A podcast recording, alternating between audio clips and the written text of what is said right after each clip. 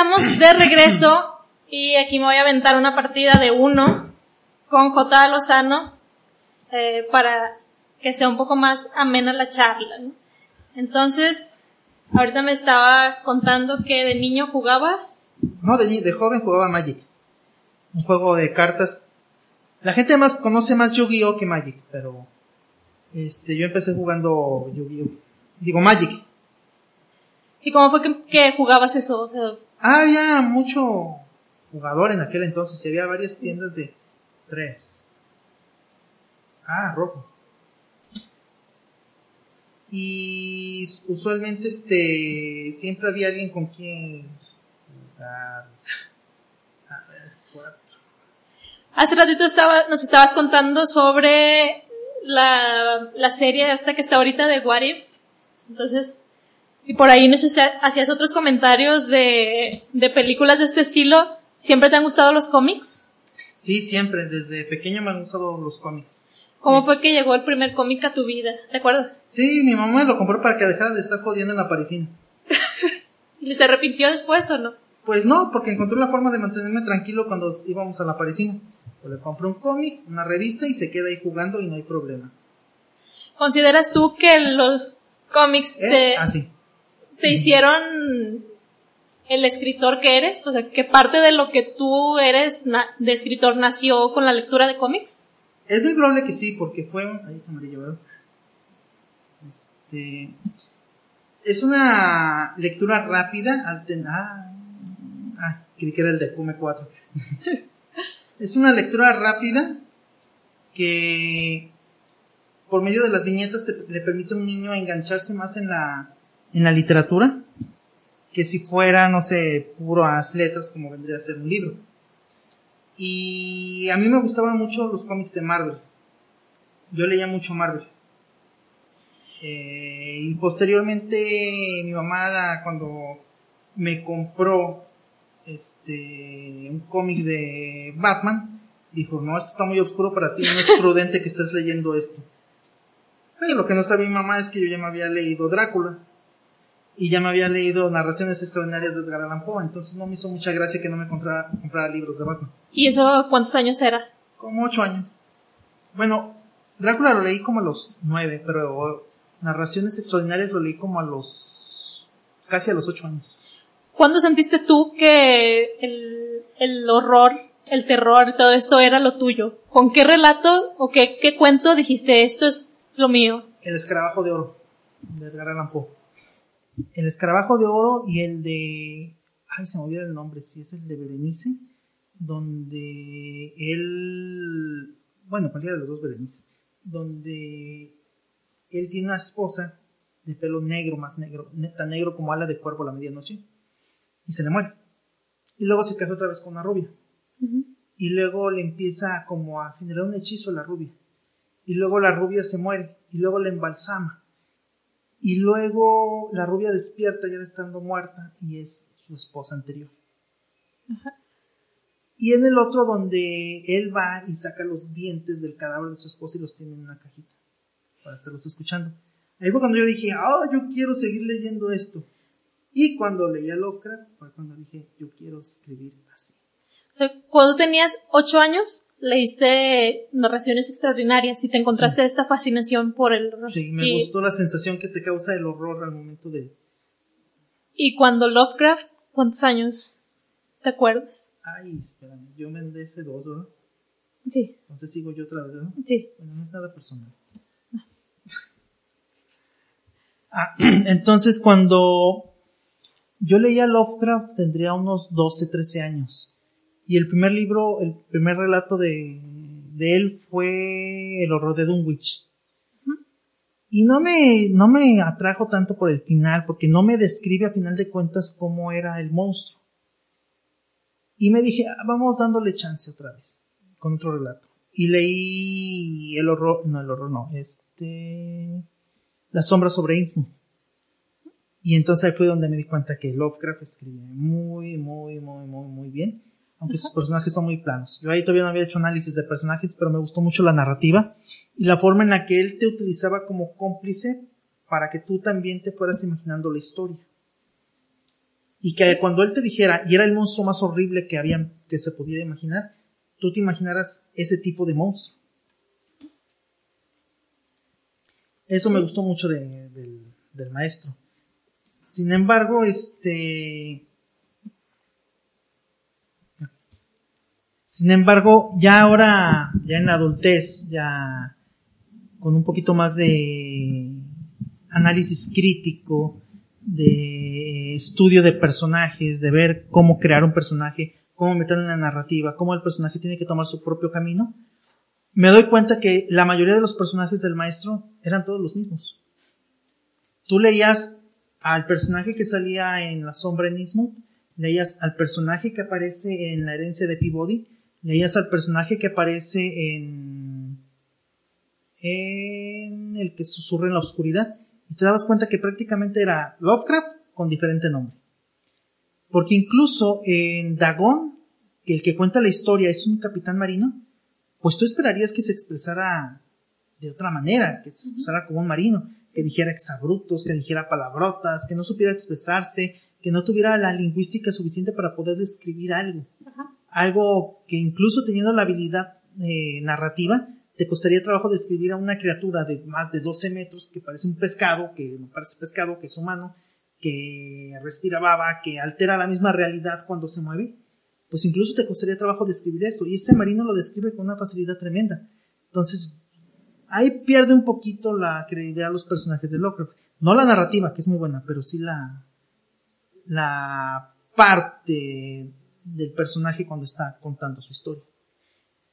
Fíjate que a mí me habían dicho cuando estaba en la prepa que Lovecraft nunca se ponía a sí mismo en sus, en sus cuentos, que por eso era como que súper guau.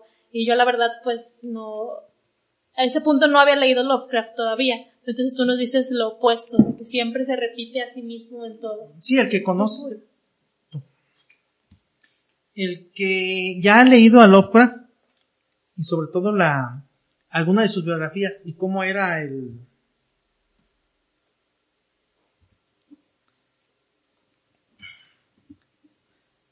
cómo era el, maestro se da cuenta que todo, casi la mayoría de sus personajes son él. Sobre todo Randall Carter. Randall Carter es prácticamente Lovecraft. Y hay muchos que sí se ofenden, y sobre todo los del círculo Lovecraftiano. Del, no, es que tú no sabes que el maestro, o sea, pues era humano, o sea, no. Y uno de sus logros más grandes fue hablar del Necronomicon y no escribir el Necronomicon. Sí, de hecho, apenas está, hace tiempo lo leí y dije, ¿dónde está esta historia? No, este, nunca la... Esto es la, saqué. Ah. Está volteado ya valió gorro esto. Nunca, nunca lo escribió como tal. Había, ahí está. Había narrativas, había dibujos de los supuestos, este, hechizos que habían en el, que habían en el, en el Necronomicon, pero no,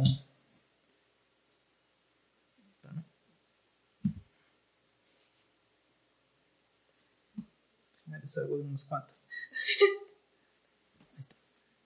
Pero como tal nunca lo escribió. Y eso es lo que muchos le... Pues cuando... A ver, espérame. Ver cuáles tengo más. Ah, estas. Ah, entonces va a ser amarillo. Con esta no me acuerdo. ¿Juegas tú o vuelvo a jugar yo? Tú. Ah. Es que somos, solo somos dos. Pues sí. Este. Ay, se me fue el rollo. eh. No, sí se me fue. ¿Qué estamos diciendo? Estabas hablando de. de los. de los Lovecraftianos. Ah, sí. Mucho Sí, porque realmente. No hay una una parte que amarillo que pueda este decir este es que sus personajes tú te podrías encontrar uno de esos personajes en la calle no no es cierto o sea son personajes demasiado ocultos. Muy o no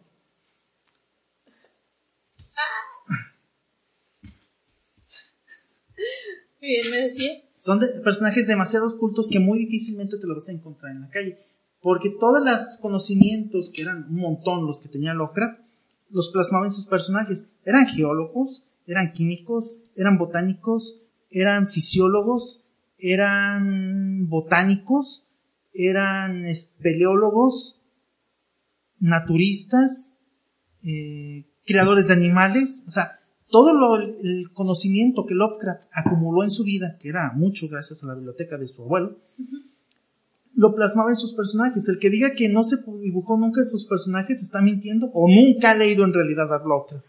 O no lo conoce. O no conoce a Lovecraft, o no ha leído nada de la biografía de Lovecraft como era. Y ahora que habla, que estás platicando de leer, vamos a escuchar la lectura del cuento La Caminata de aquí de J. Lozano.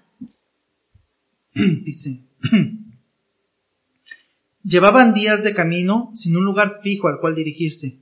La ciudad quedó varios kilómetros atrás, arrasada por completo, sin alimento, sin servicios, sin esperanza. Durante todo ese tiempo avanzaron a tientas por el campo. Poco a poco los abrojos y las cercas de los predios comenzaron a rasgar la ropa. En cuestión de un par de días estarían desnudos ante la intemperie. Pero eso ya no tenía relevancia. Al perder todo lo que tenían y conocían, el pudor era lo menor, la menor de sus preocupaciones. Uno de ellos era Roberto. ¿Qué importancia tenía su nombre? como si en esos momentos los nombres tuvieran alguna relevancia, de igual manera como los títulos sociales como ingeniero, señor, gerente, licenciado y Roberto. Dejaron de tener sentido o razón. Es curioso, ¿verdad? Nos entregamos a la labor de crearnos un nombre con un mote que nos da prestigio y estatus dentro de un urbe, dentro de la urbe global de una manera tan, tan aprensiva que arrojamos a un lado lo que en realidad importa. Sacrificamos nuestra vida sin saber que a final de cuentas somos simples estructuras de carbono, átomos entrelazados por fuerzas que escapan de nuestro control, maquinarias biológicas predestinadas a la muerte, la putrefacción y el olvido. Roberto se autonombró líder, de la manera más democrática posible. Un día decidió caminar en una dirección. Todos creyeron que sabía algo o que al menos su sentido de la orientación sería mejor que cualquiera de ellos. Eh, lo mismo les daba un camino que otro. Lo que no deseaban era permanecer inmóviles, en la cercanía de la ciudad donde el hedor a muerto impregnaba cada partícula del aire. Comenzaron a seguirlo, sin razón alguna o con todas ellas. En realidad, en realidad, ¿estas importaban? ¿Tenían sentido saber por qué? En medio de la desesperanza y la angustia,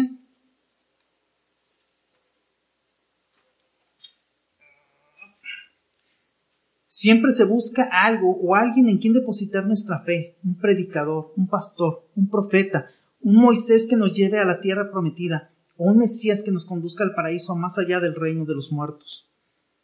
Así iniciaron la caminata, sin saber el destino, Confiaban en su líder como si fuera un dios. El día y la noche pasaban sin alguna implicación alguna. Lo mismo les daba el sol en el cenit que abrazaba sus cuerpos que la luna al emerger de las montañas cercanas que alargaba las sombras de los prados. El sonido de los pies al golpearlos la borrasca ahuyentaba a los pocos animales que sobrevivieron. Los jadeos llenaban con su nueva armonía el sendero. El sonido del viento conllevaba tortuosos resuellos entre los árboles. La ciudad ya no era siquiera un punto a consideración en lontananza. Sus muertos permanecieron en ella. Su destino era el mismo que el de las demás ciudades del mundo, convertirse en sepulcros. ¿Cómo sucedió todo tan rápido? Muy sencillo, con aeropuertos, que conectan a tres continentes en menos de un día de viaje. La enfermedad se, se esparció como el fuego en la pradera, nuestro más grande temor se hizo presente, nuestra pesadilla más atroz se volvió realidad, el fin de la humanidad. Los aradidos de las ciudades poco a poco fueron acallados por quejidos, después por gruñidos y al final por lamentos. Los hogares que considerábamos seguros se volvieron criptas abiertas con cientos de muertos. Los sobrevivientes no tuvieron más opción que volver al campo, al campo, a la naturaleza que ellos mismos repudiaron y vejaron en aras del dinero. Eso volvía aún más patético a ese grupo que avanzaba sin sentido alguno. La indiferencia los consumía al grado que de ya no importarles si alguien quedaba en el camino, si alguno se desbarrancaba o quedaba imposibilitado para seguir caminando. Su humanidad murió con todas las ciudades. Solo los impulsaba la ingente necesidad o necedad de permanecer en movimiento. Algunos tenían suerte y encontraban animales de los cuales se servían como en algún momento los primeros homínidos lo hicieron. La humanidad volvía a sus orígenes. El sonido de sus pasos era cada vez más lento, con el compás propio de quien sabe que no llegará a ningún lugar, que nada lo espera. El líder continuaba al frente, sin tomar conciencia que dirigía un grupo numeroso por un sendero desconocido. La intemperie del clima comenzaba a mostrar sus estigmas, laceraciones, cabello raído, ya no tenían uñas en los dedos de los pies, algunos quedaron imposibilitados para avanzar y fueron dejados. Solo existía una fijación en todos ellos, caminar. Empinadas colinas con rocas que los hacían resbalar con placas, como placas de antiguos saurios dispuestas una sobre la otra, que al contacto con los pies se deslizaban para hacerles aún más penosa la marcha, descensos cubiertos de arena en los que resbalaban con tumbos hasta el final del camino. Si tenían suerte, solo recibirían golpes, algunos se rompían huesos o encontraban ramas afiladas que se aferraban a sus cuerpos. Un atardecer todo cambió. Roberto se detuvo. Por primera vez desde que inició esa procesión que los alejaba cada vez más de la ciudad, algo en el aire llamó su atención. La señal provenía del mismo viento. Desvió la mirada hacia el sur y entendió que en ese lugar encontraban lo que buscaban sin la esperanza de encontrarlo. Una razón dentro de un mundo que la había perdido por completo. El ritmo apático cambió a un paso firme. Ya no existía el avanzar lento y sin objetivo en el andar. No había necesidad de comunicarlo a los demás. De inmediato el grupo se dio cuenta que ahora tenían una dirección y un lugar, un lugar al cual dirigirse. Bernardo tomó un trozo de carne. Estaba hambriento, al grado de desfallecer. Imelda lo miraba con tristeza. El grupo sobrevivió porque escapó a tiempo de la ciudad, abordaron varias subs y lograron internarse en la sierra, lejos de las criptas urbanas. Esperaban estar a salvo y comenzar desde cero una nueva forma de vida. Confiaban en encontrar otro grupo de sobrevivientes para formar una colonia y sobreponerse al final de la sociedad. Con suerte encontraremos a más como nosotros, comentó Imelda por lo bajo. No debemos ser confiados. Si hay más como nosotros, buscarán nuestra comida y nuestros vehículos. Debemos estar preparados para defendernos y no dudar. ¿Estás hablando de asesinar? No, respondió Bernardo con determinación. Estoy hablando de sobrevivir. Todos asintieron en silencio. La vida había cambiado y con ello las normas de humanidad también. La ley del más apto volvió a imponerse con una sola premisa, sobrevivir a cualquier precio. El grupo de Roberto se detuvo. Al fin encontraron a otro grupo que al igual que ellos abandonó la ciudad, por fin el esfuerzo y las pérdidas acaecidas tenían un sentido y un valor. La apatía se volcó en emoción y avanzaron hacia el grupo sin saber cuál sería la reacción de ellos. Bernardo tomó la escopeta más cercana y disparó certero y misericordia. El impacto dio de lleno en el vientre de Roberto, que cayó de bruces. Los demás imitaron a Bernardo y abrieron fuego. Entonces, el líder de la marcha que abandonó la ciudad se puso en pie. El sonido gutural de su maxilar descarnado se traducía en una sola palabra. Hambre. El grupo de Imelda vio emerger decenas de esos muertos andantes. Las armas de poco servían contra los que ya no respiraban. El hambre los motivaba a continuar. Dos de ellos cayeron sobre Bernardo, quien fue mordido en el cuello y un brazo. Al caer, otros tres se abalanzaron para desgarrar la piel y tomar un trozo de él como alimento. Los demás trataron de huir, pero el improvisado campamento estaba rodeado. Uno de ellos encendió una de las subs y aceleró. En la desesperación perdió el control y se estrelló contra un árbol. Un par de brazos lo sujetaron por el cuello para arrancarle la cabeza. Imelda disparaba. Imelda disparaba. Se terminaban las municiones y tomaba otra arma. El recuerdo de lo vivido en la ciudad, el día que la humanidad murió, la golpeó. Su padre fue el primero de la familia en caer. A los pocos minutos el hombre que fue su héroe desde niña, asesinaba a, mordidas a su madre. La mujer que le dio la vida destrozaba al hermano menor para alimentarse de él. Nada en todo el mundo la preparó para ese momento. No hubo respuestas a los restos, no hubo ángeles que vinieran a rescatarlos, ni un solo Dios contestó a sus plegarias. El infierno abrió las puertas y sus moradores tomaron la tierra. No pudo evitarlo, el miedo se apoderó de ella y se metió en la sub y bajó los seguros. Con horror vio como Bernardo, o lo que aún quedaba de él, se ponía en pie. Ya no era su amigo, ya no era el joven con el que cursó la carrera, ya no era su vecino, ahora era uno de ellos, uno de esos muertos que se alimentaban de los vivos, un infectado por esa extraña enfermedad que destruyó la humanidad, un muerto andante. La joven se dio cuenta que el mundo cambió, con un grotesco sentido de la ironía. La cadena alimenticia se convirtió ahora en la muerte que se alimentaba de la vida. El resto de los compañeros del improvisado campamento comenzaban a levantarse. Con horror se dio cuenta de su destino. No había forma de salir, no había forma de escapar. Estaba condenada a ser devorada viva y convertirse en uno de ellos, para avanzar por el bosque en una penosa caminata en busca de más alimento. Temblaba, comenzó a llorar y gritar cuando sacudieron la sub. En el frente vio a Bernardo golpear el parabrisas con el resto de su mano derecha. La joven descubrió una colt dentro de la sub. La tomó, apuntó a su antiguo amigo, respiró con mayor frecuencia, al grado de hiperventilarse. Las lágrimas mandaban a caudales, con determinación se colocó el arma en la boca. El sonido de un disparo rompió con los gemidos que ahora formaban un concierto macabro, para convertirse en pasos que avanzaban por el bosque, en una caminata sin sentido o dirección alguna encabezada por alguien que alguna vez recibió el nombre de Roberto. Fíjate que me gustó mucho este cuento cuando lo leí me acordé mucho, mucho de las palabras que me dijo hace dos semanas sobre ti, Danae Terríquez. Ella me comentó que siempre en tus cuentos uno los va leyendo y dice como que, ah, todo bien, todo tranquilo, ¿no? Todo bonito. Todo bonito, por así decirlo. Y que al final, o sea, siempre pasa este giro que, pues que te deja como, ¿qué? ¿Qué fue lo que pasó? Y fue lo que yo expresé cuando lo estaba leyendo de que estaba Roberto, y yo, así ah, pues me imaginaba, ¿no? Pues los humanos, ¿no? Pues, normales, así, de carne y hueso, vivos. Y eh, no me hizo clic, la verdad. Cuando le dispararon en el estómago, y él se tiró, dije, no inventes, ellos solo querían comida. a Roberto. sí, sí, pues pobre Roberto, toda la caminata que hizo en busca de comida para que lo mataran.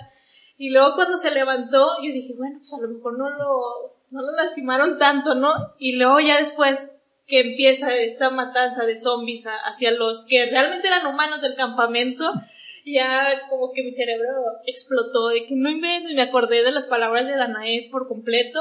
El cuento me gustó mucho, me gustó mucho ese, ese giro que le das. Eh, los invito a leer a los cuentos de J. A. Lozano este cuento que acabamos de leer pertenece al libro número 2 de Cirque du Grotesque, Cirque du Grotesque se escribe para los que lo quieran teclear. Y estos son parte de los cuentos de la señorita Loretta. Así es. Eh, bueno, este, el segundo tomo se llama Cazadora de Talentos. Ella tiene un circo y te muestra los relatos como si fueran atracciones del circo. En Cazadora de Talentos te toma a ti como parte de grupo. Bueno, de hecho, desde el primero te toma como parte del grupo y te va llevando como si fueras un, un personaje más del libro para que vayas conociendo los relatos. Y en el segundo, ella te lleva a su carromato y te dice, hay que buscar historias porque ya se acabaron las de ella. Y te pone a buscarlas en una cosa que es una caja que se me el nombre. Y en esa caja ella mete su staff, su báculo, y lo mueve y de ahí salen las historias. Y para la tercera entrega que va a salir el año que viene, se llama Asylum porque se iba a llamar manicomio, pero no me terminaba de gustar. Y luego sanatorio, pero tampoco. Y dije, ah, asilo, como asilo Arkham, asilo. Y en este te va a llevar precisamente a un asilo de personas eh, que tienen problemas mentales. y las historias van a estar dentro de las celdas, como pacientes. Y lo que hice fue tomar trastornos mentales reales y darles un toque paranormal. Es decir, tomar la paranoia y realmente darle un toque como era en el medievo, que era posesiones demoníacas, o si te está hablando Dios, o si te está hablando alguna entidad, cuando en realidad es un problema químico dentro de tu cerebro, aquí lo voy a tratar como algo paranormal. Metí mucho esa parte y mientras que en el primer libro, la avaricia es el toque que marca el libro y en este es más como horror cósmico, en el tercer libro se plantea mucho lo que es como el horror religioso. Hay un relato que se llama Ruega por nosotros. Ah, no es cierto, líbranos del mal. Otro que se llama El buen pastor. Y una vez me dijeron, ay, escribe una historia de amor. Y les dije, un día voy a escribir una historia de amor. Y, van a decir, ay, ¿para qué escribir una historia de amor? Y es, hay, hay un libro, un relato que se llama Historia de amor. Y cuando lo leyó mi hija me dijo, ¿por qué me pones a leer esto? Y dije, ¿te gustó? No hay una palabra para decir si me gustó. O sea, está chido, pero, pero ¿para qué me hiciste leer esto? ¿Y cuántos años tiene tu hija? Tiene, cuando lo leyó ya tenía 17. Ya, ya que eres adulta ya. ya, Si lo puedes leer. Bueno, pero tú leías Pogo a los 8. Sí. Pero, este, y manejo mucho este tipo de, de situaciones. Me gusta mucho generar angustia en el, en el lector, ansiedad, impotencia. Y eso es lo que tratan de, de llevar mis relatos. Al final, darle esa impotencia al lector de decir, ¿por qué? O sea, como tú dices, todo iba bien, o sea, todo estaba bien la historia. Elena, el, Elena es el relato que más me gusta de la segunda entrega. Porque te da precisamente eso, cuando el lector dice, ah, oye, tú me dijiste que esto. No, no, no, no, no, no, yo no te dije nada. Tú sacaste tus conclusiones, o dime en qué parte del relato yo te dije que era así. Y hay un, un relato aquí en el 1 que se llama El experimento, que también lo terminan de leer y dicen, ah, no es cierto, tramposo, me dijiste que yo no te dije nada. Lee bien. Léele bien y vas a ver que en ningún momento yo te dije esto. Entonces, de eso van casi todos mis relatos. Y mis novelas de horror se van también por ese estilo. Generar esa angustia, esa ansiedad y darle al lector la impotencia de que, debe de generar una historia de horror. La historia de horror te debe de generar a ti como lector impotencia. De que sabes, ya sabes que le va a ir algo, le va a pasar algo muy malo al personaje, pero no puedes evitarlo. Y tienes que seguirle leyendo porque quieres saber qué va a pasar. Y tienes la esperanza de que a lo mejor no le va a pasar algo tan malo. Sí pero sí les pasa algo malo. Sí, también otra cosa que me dijeron de tus cuentos era que eras muy cruel con tus personajes ah, principales, pero pues en al escribir terror, horror, pues eso es algo aplaudible, ¿no? Es algo que si logras que el lector se quede con esa sensación de, de impotencia, de coraje, de miedo, de todo esto, lo lograste, ¿no? Hay un ejercicio en los talleres que doy que les digo, tienen que hacer que el lector empatice con todos los personajes. Aunque el personaje solamente salga en dos páginas o en tres renglones, tienes que hacer que el lector empatice con él. Les pongo la narrativa de que va un fulano caminando por la calle y le dispara a otro. ¡Paz! Y sigue caminando. Y tú puedes pensar, ah, qué gacho, ¿cómo le disparó? Pero si tú dices que este fulano que va caminando se llama Pedro, que pidió un préstamo, que este préstamo se lo acababan de otorgar en el trabajo, que llevaba meses pidiéndolo porque el préstamo es para una operación para su hijo que tiene leucemia y que con eso va a sobrevivir, que con eso va a seguir adelante, que se va a endeudar con el, en el trabajo, que va a trabajar horas extras sin que se la paguen, que prácticamente le vendió su alma al, al empleador, pero su hijo va a sobrevivir porque tiene el dinero, porque tiene el dinero para la operación. Y da gracias a Dios. Y en esa última gratitud fue lo que pasó por su, por su mente antes de la bala que le voló a la cabeza. Y entonces tú haces, le generas toda esa angustia, toda esa impotencia, toda esa ansiedad al lector por decir, ¿por qué? Es que quiero que realmente odies al que disparó. ¿Y cómo vas a odiar al que disparó si le disparó a, a un borrego más del rebaño? No, yo necesito un borrego específico y contarte la historia de ese borrego y contarte todo lo que ha pasado ese borrego para que al final esta persona, cuando lo mate, te cause realmente el impacto emocional que yo quiero causarle al lector. ¿Y de dónde o por qué tu, tus cuentos son así? ¿Tienes un motivo? O sea, ¿cuándo fue que dijiste mis cuentos quiero que sean de esta manera? Ah, porque así me gusta el horror leerlo a mí. A mí no me gusta un horror sencillo, a mí no me gusta un horror de, de espantujo, de, espantabobos. Hay un libro que se llama La devoradora de almas que yo lo leí y dije, ¿por qué se llama La Devorada de Almas? Y sí lo iba leyendo y estaba bueno el libro, estaba bueno, bueno, bueno. Pero cuando llegas al punto de por qué se llama así, te quedas de... O sea, se te hiela la, la sangre de que, ay, desgraciadamente tiene un final bonito. Y a mí me gustan los finales que no sean bonitos, porque una historia de horror no puede tener un final bonito. Por lo menos tiene que tener un final desgarrador. Sí. Como el final de la película de la niebla. Al final los monstruos se fueron. El ejército llegó y cerró pun- punta, ¿qué era? Flecha rota, el proyecto Flecha Rota, y regresaron a todo el montón de primordiales que andaban ahí, los regresaron a su dimensión. Pero el hecho de que el personaje haya matado a los suyos y no tuviera una bala para dispararse, y que vea que si se hubiera esperado solamente 10 minutos todos hubieran vivido, es así como se termina una historia de horror. Si no termina bonito o termina con un final, tienes que dar un final desgarrador para el personaje. Ese sentimiento de angustia e impotencia se lo tienes que dejar al lector más allá de la obra, más allá del final de la obra, para que se quede con ganas de volver a leer. Sí, claro, pues es- y aparte, si no les gustan ese tipo de finales, pues simplemente... que ¿Para qué me cosas, leíste? ¿no? Sí, y sí, también eso me comentaron y por eso estaba feliz de conocerte al fin, porque justo Luis Villa fue el que me dijo, si te gustaron mis historias, porque acabo de, leer las suyas, dijo, las de J. Lozano, te van a gustar todavía más, dijo, porque todos sus finales son, son así como que súper, mm, te vuelan la cabeza. Y es que sí, es como me gustan a mí las historias, los relatos, todo, que me dejan esa sensación de, o no lo vi venir como el final de Robots del Amanecer. Se iba a acabar el libro, faltaban como dos páginas. Y dije, ¿Qué va a contar en dos páginas y saca Simón? Y ¡pum! se acaba el libro y... ¡Oh, síganlos! Necesito volver a leerlo. Y lo vuelves a leer y te das cuenta que te dio pistas todo el camino. Y no las viste. Y no las viste. Sí. De hecho, tú también diste pistas, era otra cosa que te iba a comentar. En este cuento de la caminata, ahorita que, que lo estoy escuchando de tu voz, este, fuiste- nos fuiste dando pistas de que se les cayeron las uñas, de que se alimentaban de animales, de que se les rompían los huesos y pues es, cuando yo lo leí fue como, pues sí, es que no han comido, pobrecitos, están desnutridos. Están a la intemperie, caminando. Sí, y, y luego también eso de que alguna vez se llamó Roberto, pero pues qué importaba ya, es como que pues, ¿cómo que qué importa? Pues si es una persona, pues debe de, deben de no, llamarle de alguna forma, pues Roberto es un nombre, ¿no? Y luego ya al final entiendes que todas esas pequeñas cosas que nos fuiste dando, nos ibas avisando, no son humanos, no son, son- humanos. no están vivos. Sí, no están vivos y, y sí, entonces este es algo que también me gustó mucho de, de tus cuentos.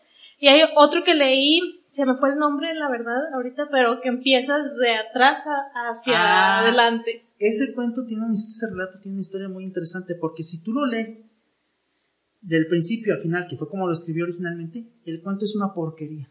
O sea, el cuento es súper obvio desde el principio y dices, ay, este es, lo van a matar este. Ay, esta es la madre.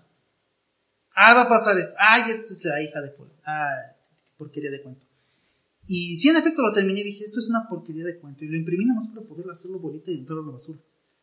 Pero cuando lo agarré y dije, ¿y si lo cuento al revés? Y ya lo estructuré para contarlo al revés.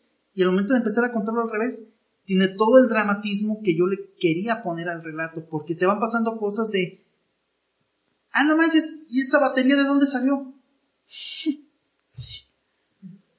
y, y la pistola que, ah, ¿por qué mató a la niña? ¿Por qué la mató? Ah, vamos cinco minutos para atrás. Sí. Entonces, todo eso le va metiendo ese dramatismo que yo buscaba en el relato.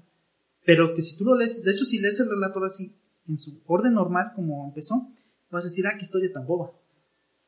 Porque está muy predecible.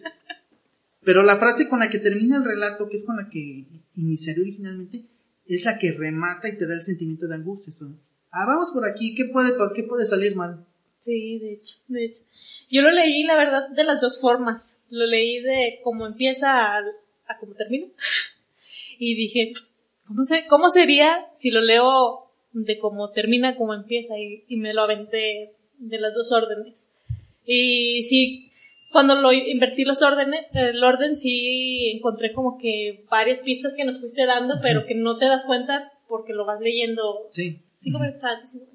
Les queremos compartir que vamos a hacer un sorteo, un giveaway, un regalar una serie de libros de los invitados que hemos estado teniendo aquí. El cuento, el libro que se van a llevar el día de hoy es este que de J. Lozano. La entrega número 2, De- Cazadora de Talentos. Sí, es eh, el fantástico y maravilloso Cirque du Rotes de la señorita Loreta, Cansadora de Talentos, que es la segunda entrega. Y tiene una dedicatoria muy, muy especial. ¿Gustarías leerla? Ah, claro. Dice, ¿tú crees que es suerte el que tengas este libro? Nada es suerte, afirma el lector. No te ganaste este libro. Yo te busqué y te encontré. Bienvenido al Cirque du Grotesque. Entonces vamos, bueno, va a estar aquí J. Lozano buscando telepáticamente quizás al lector que se va a llevar este libro junto con las tres entregas de Insano de Villa y los próximos invitados también vamos a estar rifando ya cuando cumplamos, com- completemos cuatro autores. Entonces, nos comentaba que este libro es del circo de la señorita Loreta y me gustaría saber cómo fue que ella surgió. Bueno, ella tiene una historia muy, muy peculiar y me dice, ¿no te cansas de contarla? No, no me canso de contarla. Cuando yo tenía cerca de siete años, iba a, la escuela primaria de Toluquilla, la Lauro Vadillo Díaz. En Toluquilla, todos los días, hasta parecía fóbica, se ponía en octubre el festival ahí. Las fiestas patronales de Toluquilla es en octubre. Eh, como todas las fiestas patronales de nuestro amado México, pues es un novenario a la Virgen, a la patrona o al patrón de esa, de esa zona. Y hay juegos artificiales, pero lo más importante, hay juegos mecánicos. Iban los hermanos Ríos, no sé si están en ese tipo esos juegos. Pero lo más importante y lo que a mí más me llamaba la atención de ese lugar era una carpa que estaba a la orilla. Esta carpa mostraba atracciones como la cabeza sin cuerpo, la mujer araña, la mujer pescado, eh, al son ¿por qué te convertiste en araña? Porque le pegué a mi mamá cuando era niña y me cayó una maldición. Eh, tenía un amigo, es un amigo de, pues, de toda la vida, que se llama Israel, y no fue con Israel, fue con otro, ya me acordé. Total, con otro amigo fue. Ya hace muchos años eso. Lo que sí me acuerdo es que nos colamos, porque no era para niños el espectáculo. Y nos colamos. Entonces, el maestro de ceremonias que está ahí está hablando con la cabeza sin cuerpo, que es una mujer completamente vestida de negro, con un fondo negro. Entonces, pues da la impresión de que es la pura cabeza. Y la agarra de la cabeza y la levanta del cabello. Y la cabeza está hablando. Entonces, eso para un niño de 7, 8 años de los 80 era completamente impresionante. Ahorita ya no se la creen, pero en aquel tiempo sí no las creíamos. Y me, me impresionó tanto que cuando iba a crear los relatos yo dije, no puedo poner un relato y otro relato y otro relato y sacaba y otro relato. Quiero un presentador en mis relatos. Quiero a alguien que introduzca al lector al siguiente relato. Como la cosa esta que sale en Cuentos de la Cripta. Y entonces, originalmente iba a ser una voz en off que le iba a dar la espalda al lector. Y mientras seguía escribiendo los cuentos, le iba dando un poquito de voz a esta, a esta entidad. En uno de esos relatos, mientras escribía y te- me estaba imaginando lo que estaba escribiendo, esta entidad da la vuelta y veo a un arlequín. Veo a una mujer vestida en blanco y negro, que tiene un ojo de un color, otro de otro, y el cabello también está separado en colores, como Cruella de Vil. Pero la Cruella de Vil de las caricaturas, de las primeras de Disney, no la de ahorita. Y entonces, en ese momento, la veo y digo, se tiene que llamar Loreta. Y ella va a presentarlo. Y Loreta tiene un circo, y tiene un circo de atracciones. Y tiene una atracción que se llama el Pasillo de las Maravillas. Y el Pasillo de las Maravillas es como ese, esa carpa donde yo vi a la mujer a la cabeza sin cuerpo. Y en cada uno de los nichos de esta carpa está un relato. Y ella le va a decir al lector qué hay dentro de ese relato, o una introducción a qué hay en ese relato. Y así es como Loreta toma posesión del libro y entonces toma posesión del control completo de la obra y antes de cada relato Loreta te va introduciendo y te va diciendo poco a poco de lo que va a ir, de lo que vas a ver en ese relato. Cosas como Loreta corre la, la cortina y comienza a caminar. ¿Qué otra acción nos diferencia de los animales? Pregunta mientras guía hacia la siguiente atracción. Sus pasos son acompañados por numerosos susurros procedentes de nichos cubiertos, donde los habitantes exhalan sin sufrimiento. El sonido parece deleitar a la joven albina. Con la diestra señala hacia una nueva persiana que se muestra en negro, con algunos retazos de otros colores. Para cubrir los agujeros, el olor a polva impregna el ambiente. Matar por placer, sonríe Loreta. En la guerra se nos da la libertad de matar por unos momentos. Tenemos el poder y el deber de acabar con la vida de nuestros semejantes, sin consecuencia legal alguna. Con su bastón apunta como si fuera un fusil hacia el lector. ¡Bang! ríe. Y sin embargo, eso no elimina las consecuencias morales de quitarle una vida a un ser humano. Se apoya de nuevo con ambas manos sobre el bastón y arquea un poco la espalda. ¿Quién de ustedes podría asesinar sin sentir culpa? ¿Acaso tú podrías hacerlo, estimado lector? Y así es como ella, gracias a, esto que me tocó vivir de niño, toma esa forma y toma esa presencia y es a través de este recuerdo de la infancia que decido que los cuentos sean tratados como parte de una atracción. Es una manera muy interesante de contar el cuento y si vas a ser el que se va a ganar estos libros, tú también lo vas a tener en tus manos. Yo ya, yo ya los tengo aquí los míos. Muchas gracias, J. Lozano, por estar con, con nosotros en esta velada. Nos despedimos, Dana Tobón. J. Lozano. Y los espero la próxima semana en punto de las 8 para una emisión más de este tu programa, Cachicultura. Los ah. dejo. Hay otra cosa que se me estaba olvidando. Eh, el Burak, un libro como el Necronomicon de Lovecraft, pero que yo sí lo escribí, no resistí la tentación, y que es un libro que mencionan en mis crónicas de vampiros, que lo menciona Meriak, y todos los vampiros lo mencionan como un grimorio antiguo, ya está a la venta en Amazon la primera parte de cuatro. ¡Ay, qué padre! En, les voy a dejar también las redes sociales de J. Lozano para que puedan encontrar sus libros, puedan encontrarlo a él, y también esta, este dato que nos, que nos cuenta sobre el libro que va a estar en Amazon para que lo puedan leer y puedan enfrascarse en su mundo de historias con finales muy inesperados.